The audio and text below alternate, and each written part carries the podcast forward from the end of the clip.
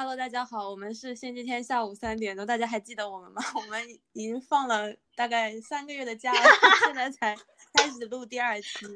今天大家中暑了吗？今天大家中暑了没有？然后今天我们要录的话题是，嗯，对吧？如何维持自己的心理健康？这个话题我们都有非常非常多的话可以说。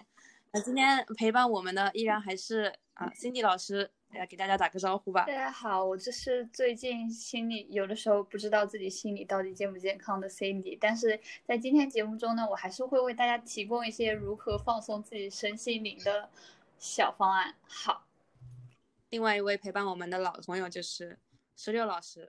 Hello，大家好。呃，我上星期崴了脚，大概有一周多都没有出过门。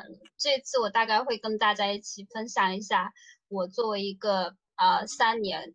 左右的社畜怎么样在不花太多钱的情况下缓和自己心理压力的方法？好的，然后就是被称为是刚刚被称为是在日华人界的刘在石的我的何老师，大家好，今天我们要跟大家聊一聊如何维持自己的心理健康这个话题。其实这个话题我是非常不想聊的，因为我我就我最近就没有什么特别好的心理健康。但是 在今天决定要跟两位老师聊这个话题之前。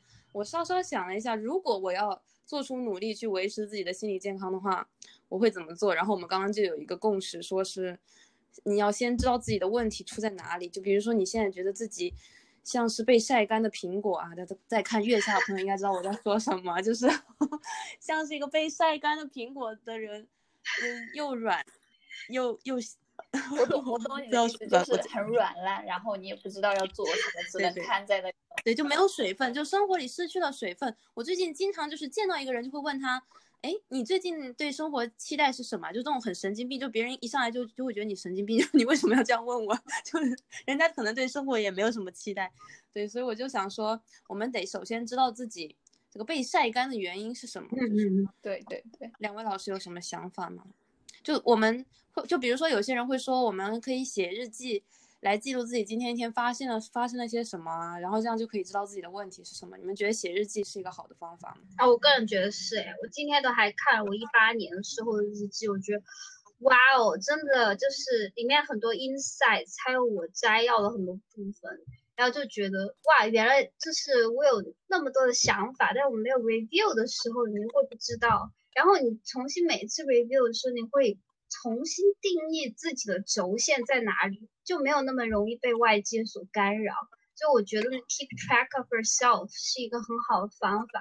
可是我觉得写日记，就虽然说像石榴老师说的是一个让自己更清楚自己轴线的方法，嗯，可是就 sentiment people like us，我觉得很容易就是走入一个过度 review 的怪圈。因为我是一个从初中就开始写日记的人。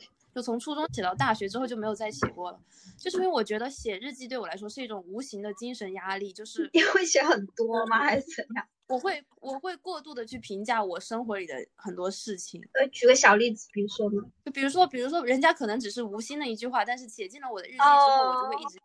原来如此，所以我的日记写很简单，哎，就不会写那种很多很多负面事情，因为负面事情我会记在另外一个本子上面。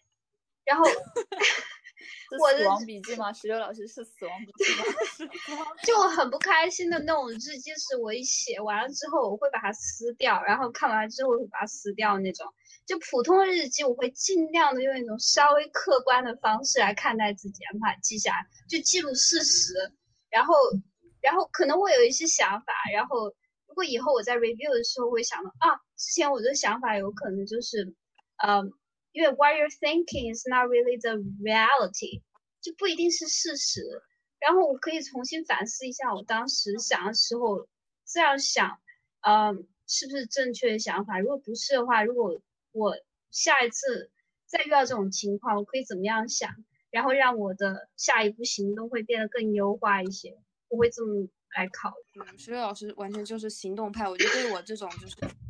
感性至上的人来说，写日记是一个，这虽然我觉得这就说明了，就是每个人的那个叫做什么方法可能都会不一样吧。我觉得，对，Cindy 老师有什么，就是在 address problem 的这个阶段，你你有你觉得有什么好的方式向大家提供？我觉得我完全可以理解何老师在说什么，就是对于像我觉得我跟何老师都是很容易很感性的人，或者说我们有的时候有一些想法，我们将它付诸行动之后，嗯，可能在别人看来会觉得我们是太煽情，所以我经常会有感觉，就是像我这种感性的人，如果开始写日记的话。写着写着就会变成小说，就是没办法变成日记。对，没 错没错，就是他加入了一些自己的，就是那种内心独白在里面。对对对，所以我就因为我很害怕自己变成一个小说家，所以我就为什么会害怕？就是如果你就是我不知道，就是有一种，因为你写的又是自己的事情，有的时候你就分不清这些事情是。到底是真的发生了，就是它到底是你的日记还是你的小说，所以你会有一种莫名的害怕。所以针对这个情况，我我哦，这对我本来也写过非常详细、非常具体的日记。那如何的？然后后来就是嗯，请说。最后会变成一种自己想的，而不是真实发生的东西。对对对，因为你的你写的时候会有你的那个意识存在，你不可能是完全客观的去写这个东西。然后之前还有，而且我觉得，嗯，你说哦，我我说像我跟心怡老师这种，就是既感性又抗拒自己感性的人，我我觉得我这段就是从初中开始写日记这段时间来，我的变化就是，我开始对自己的感性非常冷漠，就是一开始是强制自己去这样做，然后到了现在是自然而然的这样做，就是开始抗拒自己感性的那一面。为什么要抗拒？我其实很羡慕这种人格哎。可以变成一个有行动力，像石榴老师这样有行动力，就是 just facts，对吧？但可能就是有很多很多的 facts。我觉得，我觉得可能是年龄阶段问题。我在你们这么大的时候还是相当感性的，只是到现在就是你知道吗？就像 Ellie Wang 说一样，When you get your thirties, you just wanna know how to get this shit around，就是 怎么样才能够让我生活走上正轨，你就忘记其他的问题了，你知道吗？就没有那个 you you。没有那个空间跟时间再来，就是考虑自己到底想的是对还是错。我觉得，如果是有那个空的时候，还是应该尽情享受这种感觉，甚至把它变成一种输出，不是挺好的事情吗？因为我我我是在想，就是你的感情在输出的时候，它可能不全是正面的情绪，然后在二十岁这个阶段，你又对自己抱有很多怀疑、不确定的时候，然后你写着写着，可能就。开始 默默的流泪，所以 默默流泪。对，这个是一个，还有另外一个就是我我，因为我我有想过，就是如果我什么都不写的话，那就相当于什么都没有留下。这个事情上对我来说，有的时候会觉得说还是有一点可惜。然后后来我。呃，我后来去了解到的一个方式，也是我在书上看到的一个方式。他是说，呃，你可以去写一些类似于感恩日记，就不用写很多，你每天写三件，就睡前，然后写三件。我记得那个好像是一个脑神经科学家他讲的一个方法，就他其实提出那个方法是为了帮助你的睡眠质量。一开始就是因为你知道感性的人。然后又很爱写小说，那当然一个必然事情就是我们都很爱做梦，对，就是让你的梦相对的来说美好一点的话，他提出一个方法，就是说你睡前写三件，然后一天下来让你觉得值得感恩的事情，然后哪怕是很小很小的事情也好，我觉得做这件事是真正的就是有一点点在解决我本身对生活自己对生活也好啊，对工作也好。就是感受到的那种对命运的不安感，就是有慢慢的解决一点，对，所以，嗯，我认为说不需要说，那我们就完全不写，或者说把所有都写下来，我们可能可以取一个度，就是写多少写什么。当然以前啊，但是我觉得大家小时候都听过这个故事，嗯，是阿拉伯语言还是伊索语言？就大家不是都说，那如果你不喜欢某个人，你可以把它写在沙漠里的沙子上。然后风就会把它吹走。那如果你很喜欢某个人，你很感谢某个人，那你要把它刻在石头上。那你这样带，呃，你这样以后就是看到他每次都会想起来。就是我觉得，你知道，感性人真的很容易感受到，就是很细微的情绪，或者是说他们很容易受到那些细微的情绪波动。然后我觉得就是慢慢的，呃，进来，我感受到最大的好处就是我开始能够知道说哪一些东西是我可以利用的。就是我怎么去利用我这些敏感的触角？那有的时候，嗯，在哪些时候我要去怎么去保护我敏感的触角？我不知道关于这一点，贺老师怎么看？我的话，我在我的成长过程当中，就是因为吃了太多感性带来的苦之后呢，我就开始抗拒自己作为感性的自己这一面。我觉得这是特别不健康的。也许大家可以拿我当一个反面教材，就是我就是抗拒到什么程度？我以前做那个人格测试的时候，我永远都是 INFJ，就是我非常抗拒这样的自己。之后我在比如说我在我二十二岁的时候又再去做了一次这样的测试之后，我居然变成了外向型人格，就是我会抗拒自己。调试自己到这种程度，就是我不想自己再像以前那样，就是一个非常非常感觉就是整整日都沉浸在自己情绪里的那种状态里了。然后我现在就变成了一个肯尼迪夫人一模一样。对我感觉我就像是一个就是日语里有一个词不是叫 ski sake 嘛，就是完全就是往朝着自己讨厌的那个方向，也不是讨厌，就是因为我我当然非常重视非常珍视自己感性的触角，但是正是因为我知道它永远都不会变。或者说我想变，他也变不了，所以我就没有那么重视他。我反而希望自己能够做一个更加不拖泥带水的人，就是像石榴老师这样，就是，嗯，跟生活的这些 shitty things，就是，就是我能够去跟他们 work around，然后我能够就是只是事实导向的去做一件事，它发生了什么，在它还没有发生之前，我就不去想它，就是包括日记，我现在也不再写了，就是。我觉得这样子是我跟自己的那个感性的自己的一个调和的方式，但是我现在也觉得也没有调和的特别好，因为这这件事情其实是改变不了的，我是非常清楚了，只是我现在花更少的时间在钻研自己的感性的这一面。其实我觉得我其实。嗯，就是本性上跟你们没有特别大的区别，因为我记得我以前上课的时候，就是有一个女孩子不太对我不太友善，然后回家的时候走在路上边走边哭那样，然后我本来就是这样的人，然后后来我上班也会觉得，就是我感受到比其他人感受到的多很多，所以也是我不不断的换工作的一个很重要的原因。我现在就是尽力 focus 在我该做的事情上面，让我自己就是 unload 的一个部分的这个情感压力，然后其实就是说，我只是在学会这个做事的方法，同时让我就是比较感性那部分不那么受到强烈的干扰。所以其实这个话题回来，我们。我刚才想到的一点就是说，我们在谈论感性、理性的时候，可能这件事在某种事情就在某种程度上也造成了我们的压力。比如说我们在工作中也好，可能我们从小到大在整个学习的模式里面，大多数时候你要去对抗的是那些考试卷上的题目啊，或者是工作中有面试。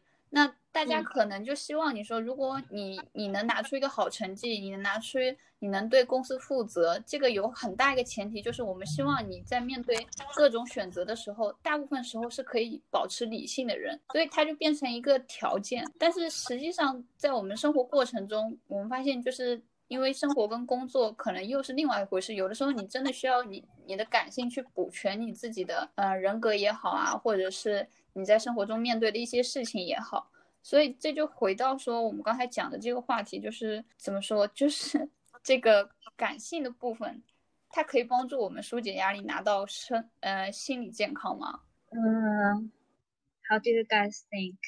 嗯，好难哦。我觉得可能 个人而言，我觉得应该要 appreciate 自己感性那个部分，然后你利用这个部分来找到自己属于工作之外的那个。你的人生的 calling 就是你这辈子追求的意义的这部分是需要这个感谢部分来引领的，所以我觉得它是不可替代。工作就是我只是赚一份钱，然后养活一家人，没有什么别的。我 listen listen，我要跟大家告白一个事情，就是我觉得我最近中年危机了。哇，就是我觉得就是其实就是像我们刚刚聊的这个话题一样。我觉得我的本性就像我们上一期说的，我说我是田园牧歌的人啊。我觉得，我觉得我的本性其实是非常不适合在大公司生存的，就是因为我太清楚知道自己是一个怎么样子的人，我应该去做什么样的事情。但是我现在却在一个大公司里面努力的生存。我觉得我应该去做更有创造性的事情啊，包括我想，我我觉得我可以写歌啊，我觉得我可以写写诗啊，可以写小说这样子。但是我却现在在做一个。就是很很很 很厉很厉害的工作，然后，对我就觉得，也许在现代公司的这个语境里面，感性不是那么被 treasure 的一个特质。嗯，也就是因为我们都知道这个部分。只能在自己或者说非常要好的朋友面前去展现，所以我们已经习惯了在百分之九十的时间和状态下暴，就是隐藏自己的感性的那个那一面的自己了。之后，我们反而会不知道该怎么向正常人，正常人就来我打个引号，正常人去暴露我们的感性的一面，以至于现在就是有一点。彻底割裂开的那种感觉，我觉得上班就是其实每个人的作用跟一个打印机没有什么区别啊，这是京剧出来了，今天的京剧，就是你的作用跟打印机有什么区别呢？我就是可以替换零件，所以我从来不在工作，我自己就是本职那份工作里面寻找什么特别大的工作意义，可以，但是那个要求条件非常苛刻，就是你刚好你的能力又在这个地方可以拿到最。最大的一个成果出现，然后所有事情要凑齐，然后可能你在这里面可以追求一点意义，但我觉得一开始就把所有的意义放在社会身份上面，是一个非常不理智的做法。对，对的。我觉得是，我最近，我最近如果说跟上一期的我比起来，什么成长，就是我。更加懂得如何 on 和 off 了。你说切换自如是吗？对我不会再在社会身，就我当然我进公司之前就已经把这一点想清楚，就是我不会再在社会身份里，嗯，找缺失的那部分意义，以至于我现在就变成了一个感觉是个 crazy salaryman，就是一下班之后就开始疯狂的听摇滚，就是我是我觉得，嗯，确实就是。如果就像就其实回到我们刚刚要聊，虽然我们已经跑题跑了很久了，但是 我觉得这个话题还蛮有意思的，所以一直没有拽大家回来。就是我们要知道自己的问题是什么，但是其实我们大家都知道，我们必须要知道自己的问题是什么。但是最重要的问题是我们能不能承担自己的问题？嗯，就是我们都知道这个问题它是必须要被说出来的，它就一定要被发现。但是我们大部分的人都是没有办法。直面那个问题，因为那个问题实在太大了，因为那意味着你可能很可能要抛妻弃子，或者说 你可能要 你离开你现在的非常光鲜亮丽的生活。我觉得人类最大的问题其实就是死亡，虽然这也关系到刚才的抛妻弃子，因为我们就一直在远离死亡，所以，嗯，对，我是觉得人的人的内心的确是有革命家勇敢的那一面，也绝对有。就是非常的渴望自己就一生碌碌无为，其实也是有那个也是有那一面的，就是其实都非常矛盾。嗯，你当然是希望自己可以像一个 rock star 那样，就掀翻目前生活里的一切，去面对你心里的那个问题啊。就是如果是这样的话，那这个世界上，对，如果如果是这样的话，那世界上可能也没有中年危机的人，我觉得。对，just like me。嗯，石榴老师，你有中年危机吗？哦，当然有，非常大一个 Sam，你其实是沉下去了，爬都爬不上来的那种，你懂吗？就很屁一屁股债，然后又一天到晚，这不叫穷忙了，没有穷，就是一屁股债，然后忙的要死，就跟坐牢一样，你知道吗？石榴老师说的人想在三十岁前自杀。但如果你 get over it，你又会觉得哇靠，我太强大了。人真的就是那种，你知道有一个词叫 resilience，嗯就是人最重要的就是那些在集中营里面有活下来的人。我觉得这体现人性一个最重要、最光辉部分，就大家很少说到，就是你的那种可适应性和人有多么强大那种心理素质，能够决定能够走到多远。所以我觉得这件事情也就是。如果你过来了，你再看的话，你会觉得嗯，deserve it。对。但如果在之前你知道会有这么惨的话，呃，你还是会退一步说，再想想要不要进入这个部分。对，所以其实你你你有没有发现，你在讲的时候，其实已经带出了一个新的哲学，就是说，你处在那个环境，处在那个当下的时候，你其实最好的就只是把眼前的事情做好，而不是去想象这个问题是有多么的浩大。因为对，一旦你开始去想说这个问题，它是它是今天没办法解决，明天也没办法解决，那可能花一年也没办法解决的问题的时候，你的那个行动力，或者是说你本身去做这个事情的那股热情就会被浇熄。但是，嗯，为什么会被浇熄？不是对方直接的来打压你啊，或者是直接的攻击你，而是你你可能会先被自己吓死，你知道吗？对，所以我觉得是的。就有一百件事，未来的事情需要焦虑，还不如就是专注在手上这一件事情。是的，没错。可是我们为什么会焦虑呢？请问，我觉得焦虑其实是人类本身一种本能，就是你在 get prepared，你在准备对未来的一个预习。但实际上又由于你没有办法掌握，因为人非常需要掌控感，对，呃，没有掌控感感的时候，你就陷入焦虑，所以这就是个循环。但是你知道，在科技发展啊，或者是说像我们如果出社会赚钱，又或者说你在享受，就是你通过自己能力能够有一个多重的享受的时候，你会有一种错觉，就是说我可以掌握一些事情。然后其实你没有办法，对对对，其实你没有办法，对，这真的好难哦。那我觉得对抗焦虑最重要一点就是 find your mindfulness，就是找到那种能够聚焦在当下的感觉，你就会获得当下的控制感。这时候你就，你的，我之前好像也写过，就是。你的 peripheral vision 就周边视野扩张了之后，这时候你就有那个有 you 来判断事情，而不是被那个焦虑逼到墙角，然后再来那个到处乱抓一把的感觉。所以我觉得任何事情一开始就是把自己的情绪稳住，然后做一些你能够有控制感的事情，然后这个焦虑感下降了之后再来想对策，这是我的一贯 做法。嗯，我觉得石榴老师说的很有道理。但是我还我还沉浸在我刚刚中年危机的疑惑里。陈老师，陈老师说的，就是其实我觉得，对我们我们之所以会做今天这个话题，也是因为可能跟最近三浦春马自杀的事情有关系。是，对我身边有非常多的朋友都很伤到非常伤心。嗯，我也很让我们再对，就不得不再次去思考这件事情，就是人生不管不管多么光鲜亮丽的人生的。中心的内核，如果它是空空如也的话，是不是也也是过不下去？就是，就是，嗯，你觉得呢？辛迪老师觉得？我觉得三浦春马的自杀带给我最大的想法就是，就是我们可能需要一个机会重新去思考，脆弱也是一种力量吧。因为我觉得他处在的那个圈子里，大家很难去。把脆弱当成一种呃力量，包括你后来看他就很年轻的时候写给自己三十岁的信，就是他好像用一种标准在要求自己，然后对那个标准就是可能是别人给他的，也可能是他自己在这条路上走走着走着逐渐体悟过来的。然后我我觉得做如果你在演艺圈也好，你可能在别的比较高收入高压力的行业都会有这个错觉，就是说。你你可能要比现在强一点，就更强一点，包括舆论也好啊，那或者是说，比如说他，呃，舆论也好，或者说就各种各样的地方涌来的压力，那你会忘了说，其实你的脆弱其实也是有力量的这件事。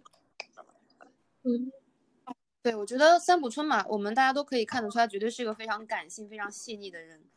我觉得他可能就像我刚刚说的，我们会我们这样子的人就会回避自己感性的那一面，因为我们太希望把所有事情都处理得很好了，然后我们就会希望那个拖泥带水的感性的自己能够稍稍下线一会儿，所以到最后可能会变成我们发现这样真实的自己的那一面，连自己都没有办法去接纳了，就是到最后他变得只能在自己的衣柜里，就是嗯，有时候你都会忘记你已经把那样的自己放在衣柜里，就是嗯。可能我们已经习惯了去隐藏自己的那一面，包括像欣欣老师刚刚说的，有尤其是处于这种高压力、高收入的行业，你身边的同龄人都是感觉意气风发，包括感觉是非常非常的，就是有目标、有野望的人。然后，但你很害怕在这样子的人面前暴露自己脆弱的那一面，所以这个时候我们需要的是，我们需要的是理解和了解能够陪伴我们的人吗？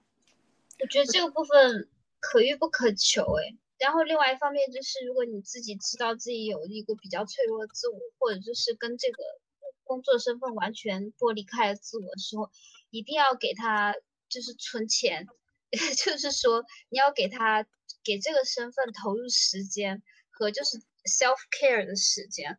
我觉得这个可能对于山浦春马这种需要一直工作人来说，可能是一个比较困难的事情。我同意。嗯。大家都开始纷纷叹气。那要不要就大家说一下自己平时日常生活当中有什么方式来方式来排解一下压力吗？对，刚才我的话，我我从高中的时候就开始实践的一个方法是，我当时不记得是看谁写的书了，就说他的人生有一个大概有，他说他的人生其实到最后就可以收纳在一个容量大概十六 G 的 USB 里，因为他会把对自己非常重要的电影啊、小说啊、啊歌啊都放进那个 USB，就一旦发现有自己非常非常喜欢的作品的时候，就会把它存进去。嗯，其实也没有很多。然后我也是，我从我从那个时候开始就开始收集这样的东西，就是我知道，在我崩溃或者说濒临崩溃的时候，我看了之后，我就会对世界重新焕发希望，或者会对以后的人生，对我就会对以后的人生重重新焕发希望的那种电影啊、小说，我就会我就我有个 list，就 我在豆瓣上。那个我们每个人都说一下。对，对。那何老师，你你的推荐什么 top three？我我那那你那那我现在给大家讲一讲，我最近开我我我一直都在看到，你们先聊一聊别的，等我找了，我现在再打开。最喜欢的，那 Cindy 老师最近有什么很喜欢吗？我觉得是 top three 也行。啊，top three，我想一下，我的我我我可以我可以简单讲 stand up show，因为我很爱看 stand up comedy。啊，我也好爱。然后，但是 stand up comedy 它不全是健康的、政治正确的、正向的话题，所以你知道，人有的时候需要给自己一些 guilty pleasure，就是一些有罪恶感，可是你可以安抚自己的一些享受。那我自己最爱的两位表演艺术家，一位是 Beerbo，他是一个完全的美国白人，然后他的笑话也都很很恐怖啊，就是。呃，为什么说恐怖呢？他他老是想说怎么去终结人类啊，就是比如说，比如说把所有的人类都集中到一个游轮上，然后 拿火箭打那个游轮，就可以帮地球解决一批人口。所以他的笑话都非常 危险。然后呢，另外一个人刚好是相反，叫 Michael Junior，他是完全是他是基督教徒，所以他的笑话都很干净，没有任何的脏话。所以，但是他的笑话里面又有一种。哲学意义可以教给，就是可以让你意识到说，哦，原来人生还可以这样过。なるほど。对对对对对，如果嗯有人想听 stand up comedy 的话，我的推荐就是这两个人，真的很好看。而且我每次大概就是很低落的时候，都会听 Billboard，因为他有几个非常经典的片段在 YouTube 上面。然后你每次看那个。 然后你就会想说，连这种人都活得下来，还能赚大钱呢？我为什么活不下去？なるほど。我也推荐一下我自己喜欢的，我喜欢 George Carlin 和 Ellie Wang，还有 Trevor Noah。我觉得这三个人大概都是其实已经。Trevor Noah 感觉最近喜欢他的朋友很多。对，我喜欢这种就是。他经历了那么多，但是可以就是真的到最后笑着说出来他最艰苦的那些经历， 我觉得这是幽默的极致表现。我就觉得这种幽默非常高级。然后 George Carlin 其实已经去世了，不过他是可以说是 stand up comedy 的一一座丰碑，就是很难超越。我觉得他对美国的一些根深蒂固的问题，在九十年代已经就说的非常透了，其他人都可以 去看一下。我觉得，然后，Ellie，Ellie，我是觉得他，我 I feel so related，因为很少有 comedian 是女性，然后有小孩的。他说，因为没有。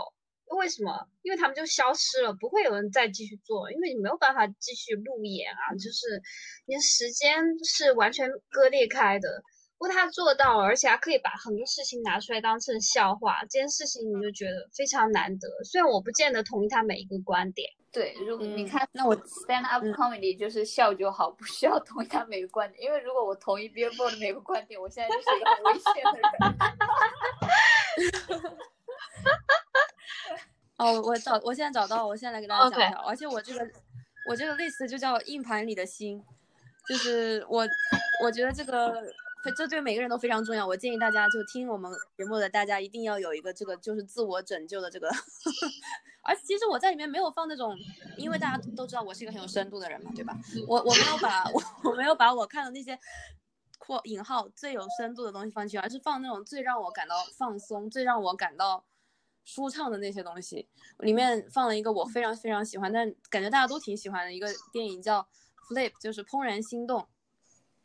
不知道你们有没有看过那个电影，就是一零年的一个叫，所以就是对我好喜欢那个电影哦。那个电影很好看，就是它其实是讲一个两个嗯青梅竹马的男孩女孩的成长故事吧。其实比起说是恋爱片，更更是成长教育的那种感觉。它其实故事非常简单，就是一个女孩她爱上了一棵树嘛，就是她在她成长过程当中，她发现自己爱上了一棵梧桐树，她每天都在那棵树上看日出日落，然后在那个树上度过一个人的时间。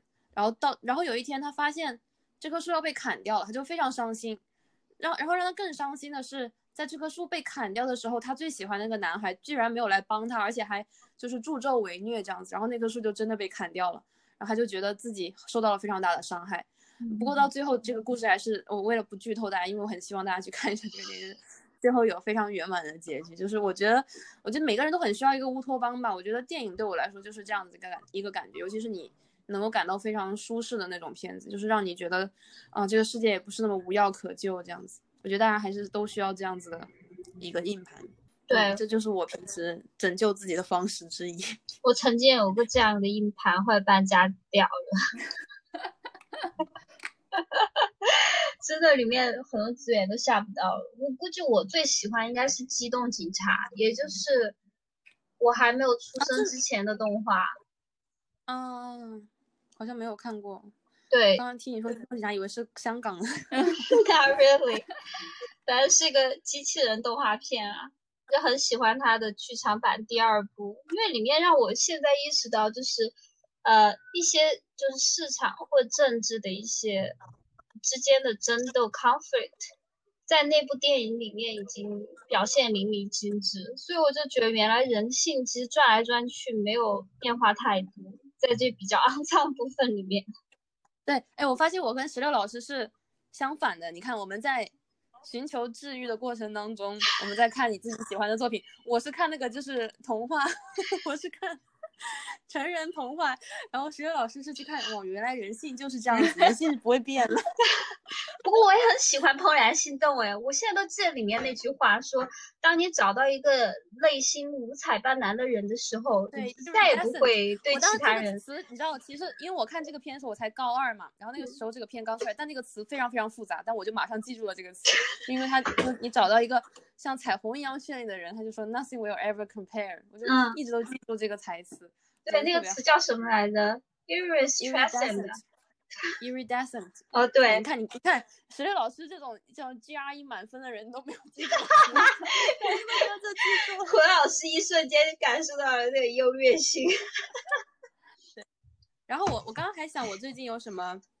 我还有一个非常觉得可以解压的方式，就是我很喜欢逛超市和家居店。嗯嗯，我觉得这也是一个蛮不错的解压方式，因为我觉得我之前在 ins 上看到一个 meme，就是说我不能在现在跟我的 therapist 在 zoom 上开会，因为我不想暴露我精神状况，因为我觉得一个人的房间就是他的精神状况嘛，对吧？所以我觉得去逛家居店，就是你可以不断不断的增增加一些生活当中的细节啊，嗯，我觉得有时候细节可以拯救一个人的心情吧。是的。我以前很爱逛宜家，自从我知道自己买不起房之后，就没有去过。欣欣老师还有什么觉得可以分享给大家的我觉得？我觉得我想讲的，其实刚才两位 都已经讲到了，因为我们的概念里面也好，就是我们的，我觉得人类大脑有的时候真的是非常的相似，就是当我们呃在外面打拼啊或者怎样，就是感到疲惫的时候，就会很自动的去想说，我怎么去完善我的堡垒，就是回到我自己的堡垒里。那我其实，呃，我刚才讲到，我我想讲的，我来放松的方式，其实跟两位老师讲的都差不多。那何老师讲到说去逛家居店、去逛超市，然后石榴老师讲到说去逛宜家，其实我也差不多，我很爱去逛那种家居店或者去逛稀有超市。然后 没错，稀有超市真的是我特别特别喜欢稀有超市，就有一种就是虽然我 broke，但是我什么依然在 CU 买不到空心菜也去吗？呵呵，对，我会在其他超市买好空心菜吃。我最近变成一个这样子的人，你知道吗？就我每天背一个那个百元店买的帆布袋出门，然后进了这个超市又去另外一个超市，感觉自己像一个流连声色场所的渣男。我还看到真的超市买不到就去另外一个超市买。超市那些留言板上还有好多人写那种签字小作文，来就是表达自己对那种超市的爱或者恨。啊哇塞！居然还有人比我更 money，我都没有给超市写过。我觉得真的，以前我们学校食堂也有人写那种东西。也就是过太认真了，还是过太不认真了？问老师一个问题。就是我最近也有跟其他同朋友聊到这个问题，就是你有没有发现，其实对于年轻人来说，展露自己或者暴露自己的脆弱的感性的那一面，其实还比较容易。但是我们从什么时候开始觉得感性的中年人这东西好像已经绝种了？就从来都没有见到过一个。伤春悲秋的中年，对我我我知道学校老师要说什么，就会说，呃，Not really，因为感性的中年人很不体面，你知道吗？就觉得哇靠，这么大就还在那伤春悲秋，跟智障一样，就看起来就觉得不知道你是不是脑子哪根筋没对。我那天看到有人就两口子不缺钱，快三十岁了还在备战高考，你就不知道他脑子有什么问题，你知道吗？就所以就是说。就是在每个阶段有自己可以做，然后或者说是你时间多了，你可以花在你自己爱做的事情上面，但不一定一定要表现出来另外一个年龄阶段的一些特质。可是如果是这样子的话，那中年人内心的苦闷要怎样排解呢？我觉得感性的中年人应该是有感性的一面的，只是感性的中年人不在我们面前感性而已。对，我觉得他们就是靠出轨，或者是去那些那个无料相相谈所。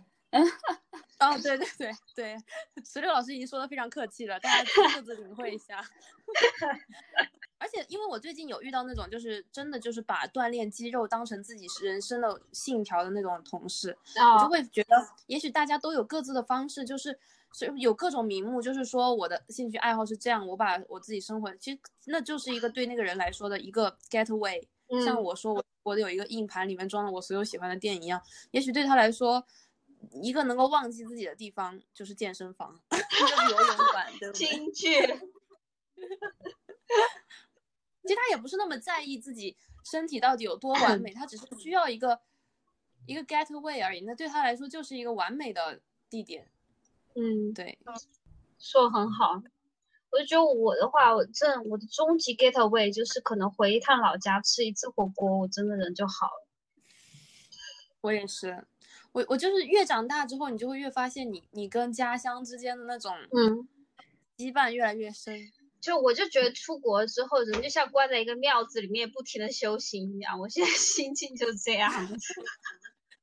而且我之前就经常跟朋友说，我每次回国的时候都会特别享受那种人生的停滞感，因为在东京的时候，我的人生一直都在高歌猛进，不管是考学还是找工作，还是说。date，就是我的人生一直在高歌，我特别一旦回国之后，我就特别享受那种停滞的感觉，就是仿佛永远都是啊，对，非常安静的碧绿的湖水，永远都不会有就风平浪静，不会有任何的风浪。对我以前可能会觉得这样的生活特别恐怖，就我还记得我高中的时候和我的高中同学在我们家乡的一条路上走着，然后当时我们都会说天呐，一想到自己如果一辈子都被困在这种地方该有多恐怖。但是 我每次回到那条街的时候，我都会想。很享受，我就会觉得这种风平浪静就是我需要的一个 getaway。嗯，因为人其实很喜欢熟悉的东西，你最熟悉的东西当然就是让你最安心的东西。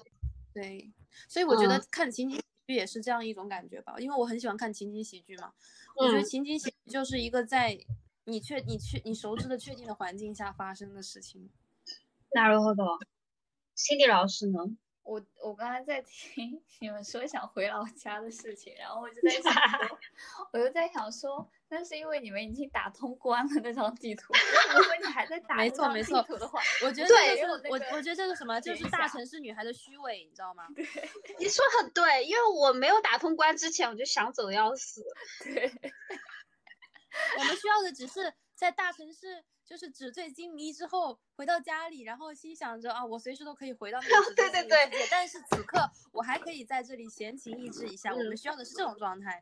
如果让你一辈子在那里闲情逸致的话，你就会非常觉得非常窒息了，那就不是一个 getaway。所以每个人都需要的是 getaway，就是从你的那个主要的生活场域里面离开。嗯，离开。你说对了，对。对，当然你真的回去的时候你就无语了。对，因为我最近跟我一个在老家工作的朋友联系的还蛮勤的，我就会发现，其实他的心里在想的事情和我心里想的事情都差不多，我们大家都需要一个 getaway，只是我们的所在的方向是不一样的而已。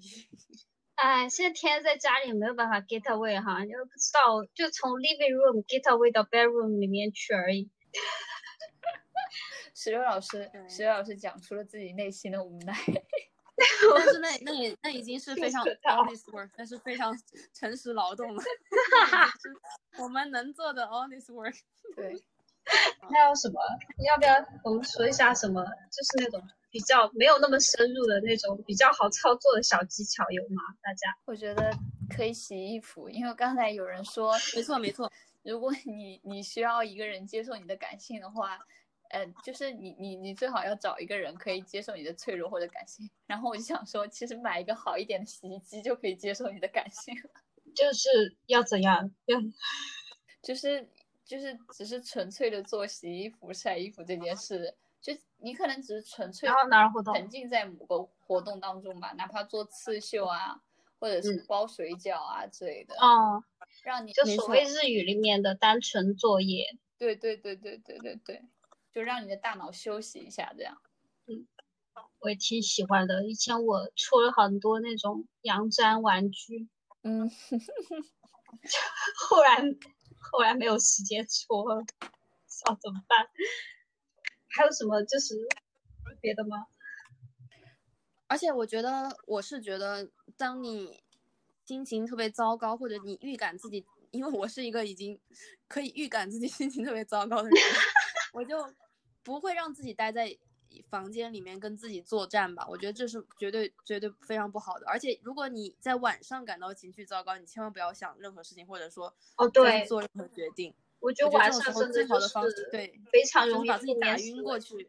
对，喝点酒，喝点酒，喝点酒。我也刚想说这个。是的，成年人没有酒还是比较困难的。我个人是这么觉得。就是你不晕一下，日子过不下去了，快。是的。如果还有什么方法的话，其实我因为我没有练过瑜伽，但是好像石榴老师之前说，对，我就很喜欢 yoga，就练了快五年多。因为 yoga 其实跟那个 medication 连得很紧，特别到最后一个部分时候，你真的就是什么都不需要做，躺那里的时候，我觉得。而且以前我练 yoga 的时候，老师总是会说什么。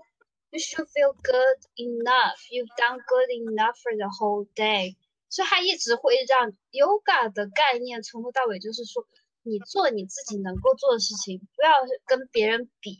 然后你做到就是你的就是肢体，比如说某个动作你做不到那个完美没有关系，你做到自己可以做就可以了。所以我觉得 yoga 整个 philosophy 它的哲学都非常符合我的人生观，就是你。在自己的轴线上面进行，所以这个让我感觉非常舒适。就我觉得从这里引申出去，我就觉得其实按摩也是不错的。就是 对对，我好喜欢，就是有点贵。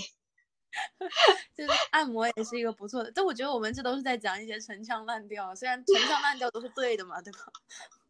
不过还有个点子哎，就是你知道吗？就是有时候你心情不好，你要让自己动起来，physically moving。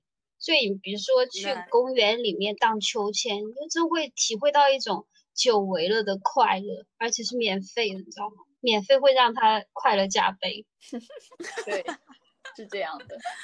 他说，就是你工作的时候很累了，但是又没有暂时没有办法站起来的时候，深呼吸啊，它也是让你身体在做一个深层次的运动。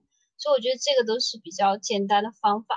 按摩其实按摩的话，如果不去按摩店的话，自己按摩其实也挺好的。对，而且我觉得其实刚刚在聊这些看似非常陈腔滥调的话，题时候其实石榴老师提了一个非常好的主线，其实他刚刚也有说过，我觉得就是如果你很清楚自己的轴线是什么的话，你就不会再被周围的很多人的噪音干扰。我觉得这是能够维持 mental health 一个非常重要的点，就是如果你已经清楚自己的轴线是什么了的话。那些情绪其实带不来，带不给你太多的，至少不会给你带来痛苦啊，可能会带来一些干扰，是真的。嗯，是的，我这么觉得。不然的话你就不会，你会一直被这个社会的标准所左右，而这个是没有上限的，就是你可以永永远远在这个范围里面不停的做出各种各样的多余反应，所以我觉得这个是对人来说是比较负担非常大的一件事情。没错，还有我再补充两个，我最近还开发一个方式，就是呃下一个那种唱 KTV 的那种 app。你就可以，因为我现在眼睛不太好了，就在上面，就是你跟着唱歌。但当然最好一点，也是因为它确实是免费的，这件事情非常的不错。我觉得石榴老师在黑我们咨询行业。干嘛？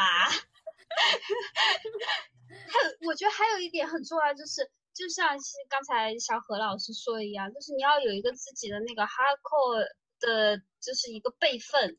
在你就是遇到你的就是心情的 rain day 下雨的时候，你有准备好了的雨衣把自己罩上，但是这个雨衣就是有不同的选择，然后你可以随时随地把它拿出来，这件事情很重要。